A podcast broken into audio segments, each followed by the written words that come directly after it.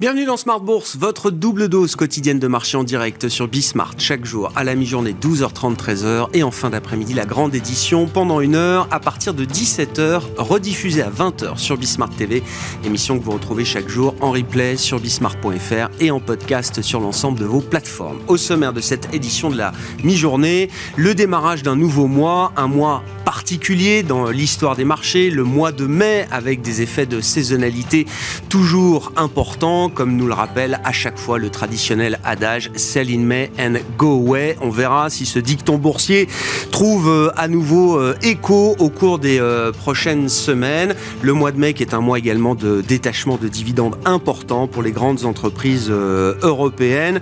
Dans ce contexte, on notera un démarrage prudent de ce mois de mai pour les indices boursiers européens. Le CAC 40 marquait, il faut s'en souvenir, un, nouveau record historique il y a à peine une semaine, lundi dernier. Depuis l'échéance, effectivement, le mouvement est un peu plus euh, prudent, mais le CAC 40 tient sur des niveaux quand même relativement élevés, c'est le moins qu'on puisse dire, à 7460 points autour, en baisse de 0,4% à peine à mi-séance. Comme chaque mois, ce sera l'occasion de retrouver Romain Dobry, membre de la cellule info d'experts de Bourse Direct, pour le contrôle technique mensuel des marchés et le bilan du mois d'avril qui aura été un quatrième mois de hausse consécutive pour euh, l'indice parisien CAC 40 qui euh, a affiché encore une performance très largement positive au cours du mois d'avril. Dans la séquence qui euh, nous intéresse pour les prochains jours, le fait majeur des décisions à venir en matière de politique monétaire, ce seront les décisions de la Fed et de la Banque centrale européenne, des décisions qui vont se prendre sous contrainte, sous contrainte de gestion de la stabilité financière pour la Réserve fédérale américaine. L'événement du week-end a été bien sûr l'échec d'une nouvelle banque régionale, un suspect qui était bien identifié depuis plusieurs jours et plusieurs semaines maintenant, la banque First Republic, qui a donc été mise sous tutelle ce week-end par les autorités euh, américaines avant d'être reprise, rachetée par euh, le géant bancaire américain JP Morgan euh, à la suite d'une série d'enchères. JP Morgan qui va donc récupérer le bilan de First Republic d'un peu plus de 229 milliards de dollars, dont 104 milliards de dépôt. La Fed qui est attendue avec une hausse de 25 points de base délivrée demain soir. Et puis la Banque Centrale Européenne qui aura également ses contraintes à gérer pour sa prochaine décision ce jeudi. 25 points de base euh, attendus dans un contexte où euh, beaucoup euh, s'inquiètent de voir l'affaiblissement de la demande intérieure en Europe, que ce soit la demande domestique en matière de consommation. On l'a vu à travers les premières estimations de croissance trimestrielle pour le premier trimestre. Hein. C'est un phénomène qu'on retrouve dans les grandes économies européennes, la stagnation, quasi-stagnation de la demande finale privée au premier trimestre et puis la demande en matière d'investissement du côté des entreprises qui a connu là aussi un choc marqué au cours des dernières semaines comme le montrent les dernières euh, enquêtes bancaires qui ont été publiées par la Banque Centrale Européenne ce matin pour le mois d'avril. Nous en parlerons dans quelques instants avec Bastien Dru, le responsable de la stratégie et de la recherche économique de CPR Asset Management et puis la partie micro qui va nous accompagner également tout au long de la semaine encore. Plus de la moitié des entreprises du S&P 500 ont publié leurs euh, résultats euh, ces euh, derniers jours. D'autres résultats sont à venir avec notamment en Europe le secteur bancaire. Les résultats de BNP Paribas sont attendus cette semaine. Du côté automobile, le groupe Volkswagen publiera également son activité du premier trimestre. Et puis pour compléter le tour de piste des GAFAM, Apple publiera ses résultats jeudi soir après la clôture des marchés américains.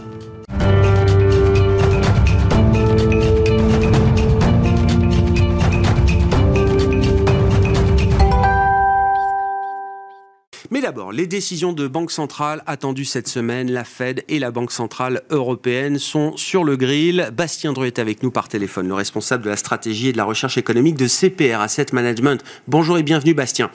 Merci beaucoup d'être d'être avec nous. Prenons les choses euh, dans l'ordre ou dans le désordre d'ailleurs. Commençons par la Banque centrale européenne qui rendra sa décision à l'après la Fed ce, ce jeudi avec toute une série d'informations encore très fraîches qui ont été publiées ce matin. Entre la première estimation d'inflation pour l'ensemble de la zone euro au mois d'avril, 7% pour l'inflation globale sur un an, avec une inflation euh, cœur qui semble marquer peut-être un début de décélération. On passe de 5,7 à 5,6% pour l'inflation sous-jacente en zone euro au mois d'avril. Et puis surtout, euh, beaucoup de données en provenance de l'industrie bancaire, des conditions de crédit, de la demande pour le crédit bancaire en zone euro au mois d'avril. Un rapport publié par la BCE qui était très attendu dans la perspective de cette décision de, jeudi. Euh, Bastien, qu'est-ce qui va cristalliser? Quels sont les éléments qui vont permettre de cristalliser la décision de la BCE euh, après-demain? Comme vous venez de le dire, on a, on a, une avalanche de chiffres pour la zone euro ce matin et sur les derniers jours. Donc, si vous voulez, on peut essayer de faire le tri. Euh, vendredi, on avait euh, le chiffre de PIB pour le pour le T1 avec une quasi stagnation euh, du PIB à plus 0,1% sur le sur le trimestre. Euh, c'est une stagnation qui s'explique en large part par la stagnation du PIB de l'Allemagne elle-même. et en Allemagne, on a une poursuite de la contraction de la consommation des ménages D'ailleurs, à ce sujet-là, on avait aussi un chiffre ce matin. On avait les, les chiffres de vente au détail euh, qui étaient très mauvaises ce matin pour, pour l'Allemagne. Euh, sur un an, euh, il faut bien voir que les ventes au détail en Allemagne, elles baissent de quasiment 9% en volume. C'est très spectaculaire. Et grosso modo, hein, ce qu'on pourrait, on pourrait résumer l'état de l'activité en Europe en disant qu'on est dans une phase de stagnation de, de l'activité. Alors après, euh, on a aussi eu les résultats de l'enquête de la BCE auprès des, banques commerciales sur les conditions de crédit. là, la BCE elle résume les choses en disant que les banques disent avoir resserré à nouveau et de façon substantielle leurs termes de crédit pour les entreprises et pour les achats immobiliers. Alors quand on regarde les courbes de durcissement ou assouplissement euh, de crédit bancaire sur des, sur des historiques longs, on voit que le durcissement il est très net, mais il est quand même il est quand même pas aussi marqué que ce qui avait été réalisé lors de la crise financière de 2008. En revanche, ce qui est vraiment très frappant dans cette enquête, c'est la très forte baisse de la demande de crédit de la part des entreprises. Et là, on a des courbes qui rappellent les précédentes contractions économiques, notamment de 2008 ou de la crise de la zone euro. Et là, on voit quand même euh, que, l'économie européenne va connaître un réveil difficile après quasiment 15 ans euh, de taux très bas et de politique monétaire euh, extrêmement accommodante. Comment, une économie réagit à une forte hausse des taux directeurs? Ben, On commence à voir que elle, elle réagit de façon pas très positive. Ça, c'est pour l'enquête sur les conditions de crédit. Et après, bah, comme vous le disiez tout à l'heure aussi, il y a l'inflation. Et là, euh, on a une inflation, euh, on a eu la première estimation de l'inflation pour, pour le mois d'avril, avec une réaccélération de l'inflation totale de 6,9 à 7%, une toute petite décélération de l'inflation sous-jacente. Si on creuse un peu, on voit que l'inflation dans les services, elle, elle continue à progresser et d'atteindre euh, des, des, nouveaux records. Et bon, là, la conclusion, euh, c'est que euh, la lutte contre l'inflation, elle est loin d'être gagnée. on a assisté à cinq mois consécutifs de décrue de l'inflation. Là, on a une petite réaccélération de l'inflation totale. Alors évidemment, c'est causé un petit peu par, par des effets de base. Mais on sent bien que euh, la décrue de l'inflation, elle va prendre du temps et qu'on reste sur des niveaux qui sont très largement supérieurs à euh, la cible d'inflation des 2%, hein, donc avec cette inflation totale qui est à 7% quel peut être l'équilibre de la décision de la BCE ce jeudi, qui sera forcément le fruit d'un compromis, tant sur la hausse de taux qui sera délivrée que sur le discours qui sera porté par Christine Lagarde. Euh, Bastien, une des dernières réunions un peu clés de la Banque Centrale Européenne, c'était sans doute la réunion de décembre, où on avait d'un côté une rétrogradation en matière de hausse de taux, puisqu'on était passé de 75 à 50 BP de hausse de taux pour la réunion de décembre, et dans le même temps un discours qui avait été perçu en tout cas comme très au de la part de Christine Lagarde. Est-ce que c'est encore le schéma qu'il faut avoir en tête pour euh, la décision et le discours de jeudi de la Banque Centrale Européenne? Alors, bah, la première chose, c'est que la BCE va monter ses taux. Euh, donc ça, c'est euh, une quasi-certitude. Euh, nous, on pense qu'elle va plutôt monter ses taux de 25 points de base, donc un taux de dépôt qui sera à 3,25, et que le message qui sera envoyé en conférence de presse, c'est qu'il y aurait d'autres hausses de taux dans les mois à venir, tout simplement parce que l'inflation, elle est encore beaucoup trop élevée. On a dit une inflation qui est encore à, 7%. Maintenant, euh, pourquoi pas une, une hausse de taux de 50 points de base? Pourquoi une décélération du rythme euh, de hausse de taux?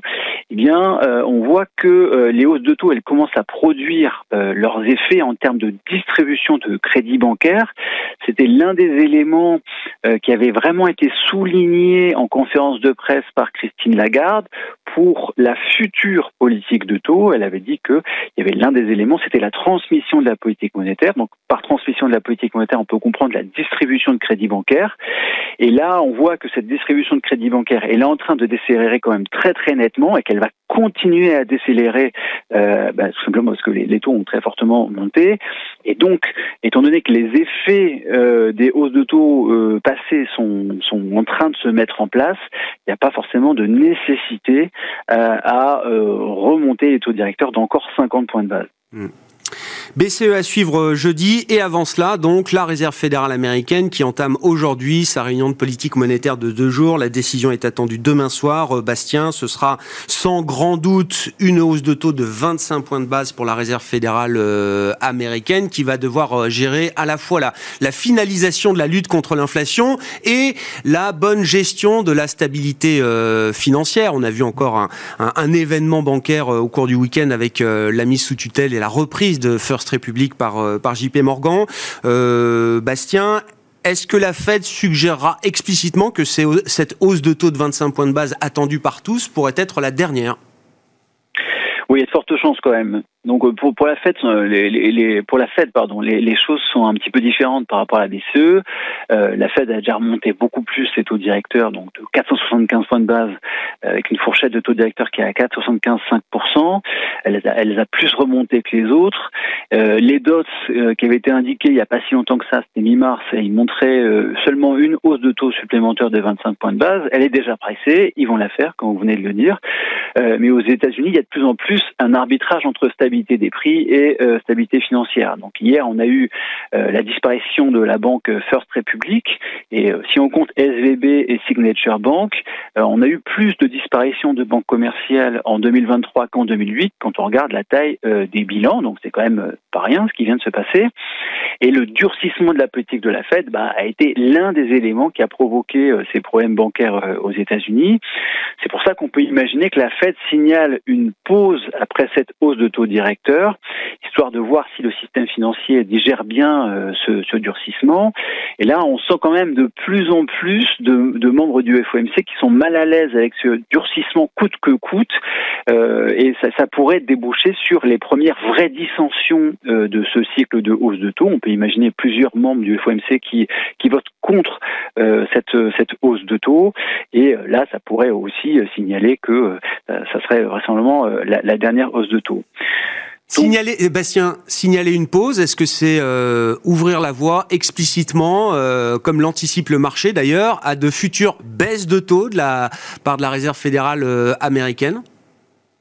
Alors, euh, je pense pas que de, de lui-même, Jérôme Powell euh, signale euh, des, des, baisses de taux euh, à venir. En revanche, en conférence de presse, il y aura les, les, les, questions vont vraiment énormément porter là-dessus, et on peut tout à fait imaginer des éléments de langage qui sont déjà préparés par Jérôme Powell sur ces questions, sur les baisses de taux, en disant que ce sont des choses qui seront a priori qui ne sont pas dans leur scénario central. Ça, ils vont pas du tout mentionner que c'est dans leur scénario central, mais que euh, s'il y a une dégradation euh, plus forte que prévue du marché du travail, eh bien, il pourrait se diriger vers des baisses de taux. Mais de lui-même, il va euh, Jérôme Powell ne va pas en parler le phénomène de, stress bancaire et de, stabilité financière, hein, si on, se place du côté de la Réserve fédérale américaine, est-ce qu'il est en train d'être réglé avec la mise sous tutelle, la reprise de First Republic ce week-end, ou est-ce que c'est le début d'une série de problèmes qui vont nous accompagner, j'allais dire, pendant encore quelques temps, Bastien?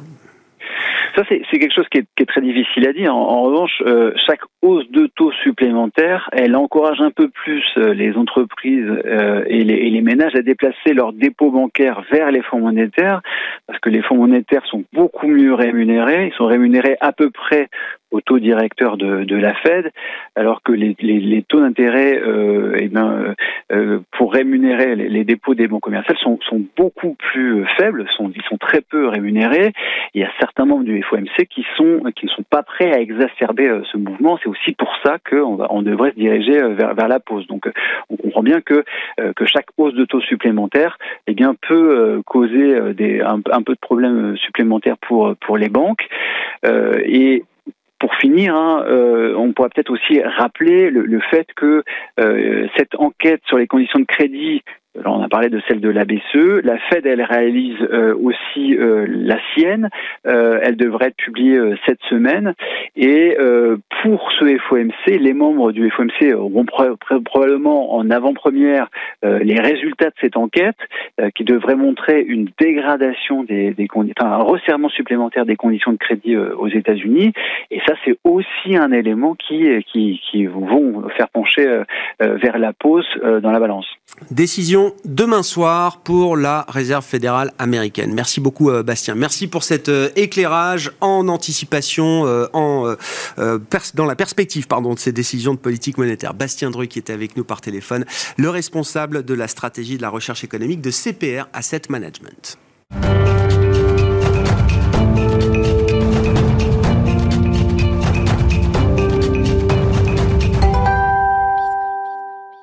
Parlons des marchés à présent à l'issue d'un mois d'avril qui aura été un nouveau mois positif pour les euh, actions mondiales et pour les actions euh, européennes et pour le CAC 40 euh, notamment. Romain Dobré est avec nous en visioconférence, membre de la cellule info d'experts de Bourse Direct pour ce contrôle technique mensuel des marchés. Bonjour et bienvenue Romain, merci d'être d'être avec nous. On parlait de pause en s'interrogeant sur l'idée d'une pause pour la Réserve fédérale américaine. Quand on regarde le, le marché américain, le S&P 500, on voit d'ailleurs que la semaine dernière a été une semaine de pause un peu pour la dynamique euh, des, indices américains, partant d'un beau mouvement de reprise euh, qui a commencé eh bien, euh, après les événements bancaires du mois de mars. Tout de suite après le choc SVB, le marché s'est repris de manière spectaculaire. Bonjour Grégoire, merci.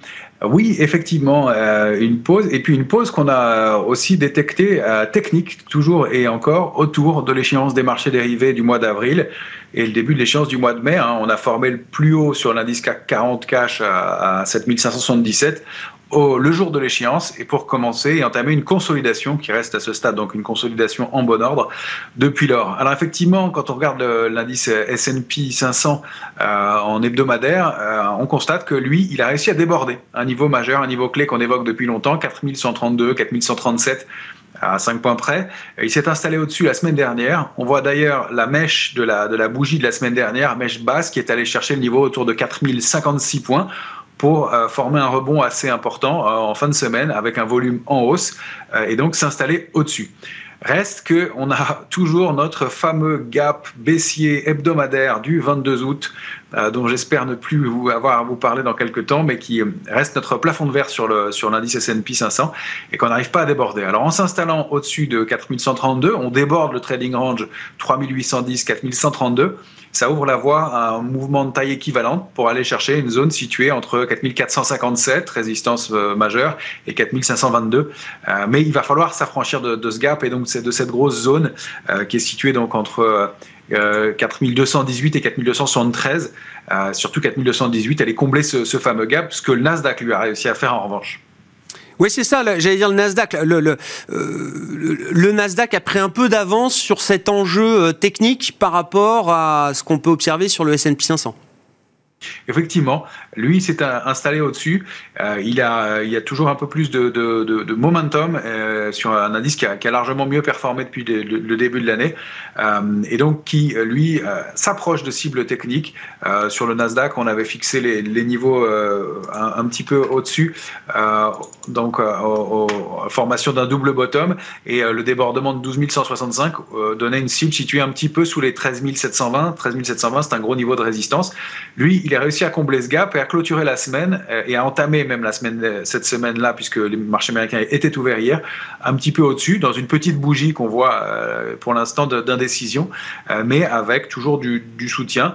alors, on peut noter aussi du, du côté de l'intérêt que sur les marchés américains, il n'y a pas de pression baissière depuis la, fameuse échéance des marchés dérivés. En revanche, il y en a euh, un petit peu sur les, indices européens, c'est peu, et ça a déjà été contré en fin de semaine dernière, mais on surveille quand même euh, des, éléments euh, pour ne pas avoir de, de biais dans ce marché on constate aussi qu'il y a toujours de la, couverture dans les portefeuilles et que dès qu'on retrace un petit peu, le niveau qui était de couverture qui était équilibré, donc une option d'achat pour une option de vente à peu près à Paris, eh bien est repassé à un niveau de couverture prudent, c'est-à-dire qu'on est à un peu plus d'une option de vente pour une option d'achat. les opérateurs restent sceptiques et prudents dans ce marché. Il y a une petite divergence de ce point de vue-là entre la, situation euh, européenne et, américaine. Sur le plan de la volatilité, quand on prend l'indice de référence américain, en l'occurrence le VIX, euh, Romain, on en parle avec vous depuis euh, quelques semaines maintenant on sent quand même qu'on a changé un peu de, régime pour se rapprocher vers quelque chose qu'on peut qualifier d'optimiste. Complètement. On a, on a fixé des, niveaux euh, un petit peu arbitrairement, mais et encore, euh, puisque les graphiques le, respectent bien, mais entre 15,40 et 18, on constate que la, volatilité euh, démontre un peu plus d'optimisme de, la part des opérateurs. Euh, on a rompu le niveau de vigilance à 18,36. On est installé cette fois-ci depuis euh, trois semaines, quatre semaines maintenant en dessous. Alors on a cette petite oblique euh, noire sur laquelle on réagit. attention à un rebond de la volatilité, donc à une consolidation peut-être un tout petit peu plus marquée. on n'est pas en complaisance encore, donc voilà, c'est juste un, petit bémol qui accompagne de façon logique la, hausse des marchés, avec euh, donc ce, mouvement euh, de, tension qui pourrait se mettre en place sur la volatilité. On n'a pas de structure de retournement, mais on n'est plus dans la même euh, logique de, vigilance extrême. C'est assez cohérent avec la, progression récente des, indices. Hein. On a quand même plus de 35% de hausse pour le, le, SN, le, CAC 40 ou l'Eurostox depuis le, rebond du, mois d'octobre. Donc il est logique que la volatilité diminue un peu. Encore une fois, du côté des couvertures, on n'a pas de complaisance du tout, on est protégé à nouveau. Même si on voit, alors c'est ce que vous disiez, euh, l'apparition d'une petite pression baissière sur les indices européens ces derniers temps, euh, Romain, comment est-ce que, comment est-ce que ça se traduit par exemple pour euh, l'Eurostox 50 en termes d'enjeux techniques désormais? On est toujours bloqué par ce niveau de 4400 points. On savait que c'était un niveau de résistance majeur. Euh, on, a bute dessus depuis euh, pour la troisième semaine maintenant d'affilée. Euh, encore une fois, un retracement qui est assez légitime, une consolidation. En plus, en amont de rendez-vous que vous avez largement évoqué, mais majeur, donc banque, banque centrale et puis, et puis chiffre mensuel de l'emploi aussi aux États-Unis en fin de semaine. Euh, donc euh, la séquence est importante et euh, il est normal qu'on prenne un peu d'élan, en tout cas probablement en amont de ces, niveaux-là. On voit toujours que les niveaux d'alerte de court terme, 4325, sont bien préservés. La cible du mouvement, ça reste 4474 points au moins sur avec le, débordement de 4325 et on a au-dessus 4505 que j'ai indiqué en violet. Ça, c'est quand même un très très gros niveau sur l'Eurostox puisque ce sont des niveaux qu'on n'a pas vu ni déborder depuis 2007-2008 maintenant donc euh, évidemment des, plafonds de verre hein, majeurs et des niveaux sur lesquels l'indice pourrait marquer des, temps d'arrêt si on va les chercher, bien entendu. Ouais, on retrouve un peu les mêmes enjeux pour le, CAC 40. Alors si on regarde le CAC 40 cash, euh, Romain, hein, il y, a, pas mal de points d'écart entre le futur et le cash au, cours de cette échéance du mois de mai, avec pas mal de versements de dividendes qui vont intervenir pour euh, les entreprises françaises. Mais vous nous disiez, il y a une cible idéale de retracement pour le CAC 40 cash autour de 7380 85 points. Sauf erreur de ma part, je crois que c'est même pas un niveau qu'on a vu la semaine dernière, euh, Romain. Non, vous avez, bien raison. Euh, on n'a pas été le chercher encore. Euh, le marché se montre très solide, on le verra avec le futur ensuite, des niveaux qui ont été des niveaux intermédiaires testés, mais sur le cash, effectivement, on a débordé 7385 qui était le top de, début 2022 et les, tops du, début du, trimestre de l'année 2023 euh, et on a réussi à s'installer au-dessus puissamment avec du volume.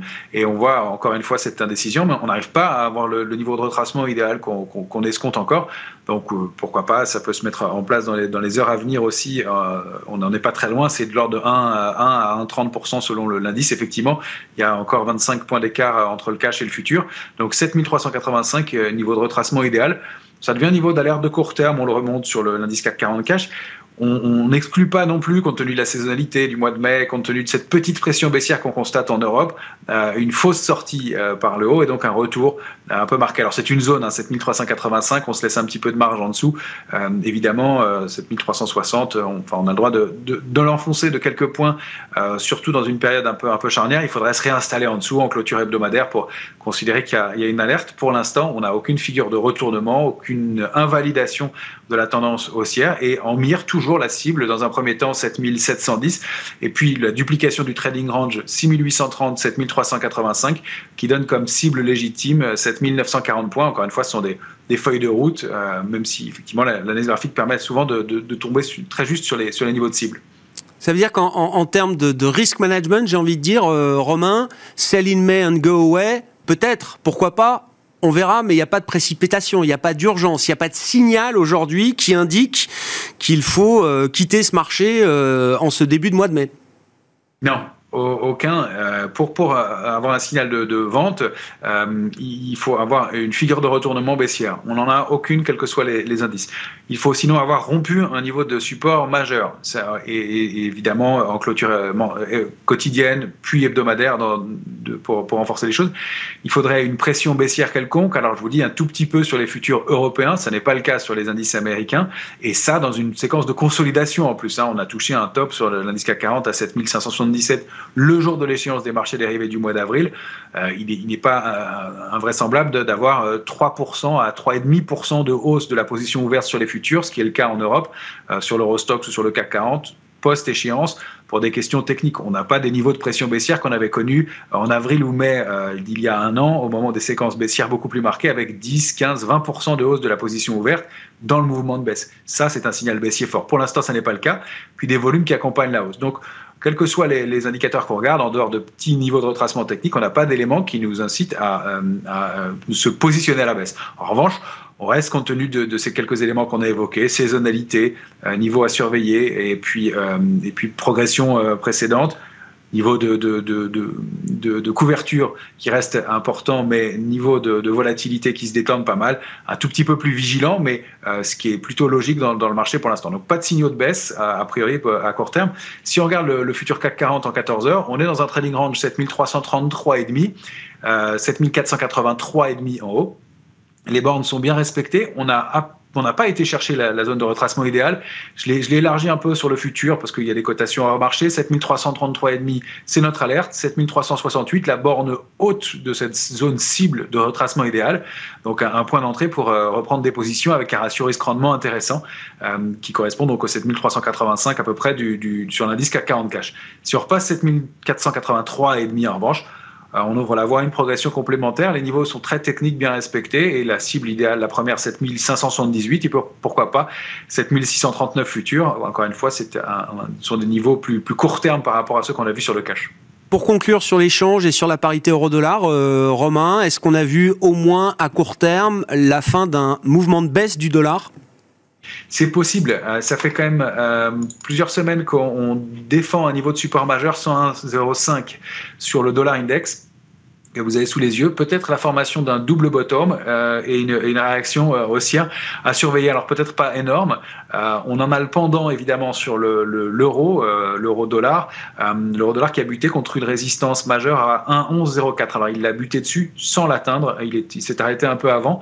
il donne un petit signal de faiblesse pour un mouvement de 3,5% peut-être de, retracement. et pour le, le, dollar index, donc d'aller rebondir en direction de cette ligne de tendance baissière de long terme maintenant euh, et euh, peut-être euh, d'aller chercher le niveau de 103,95.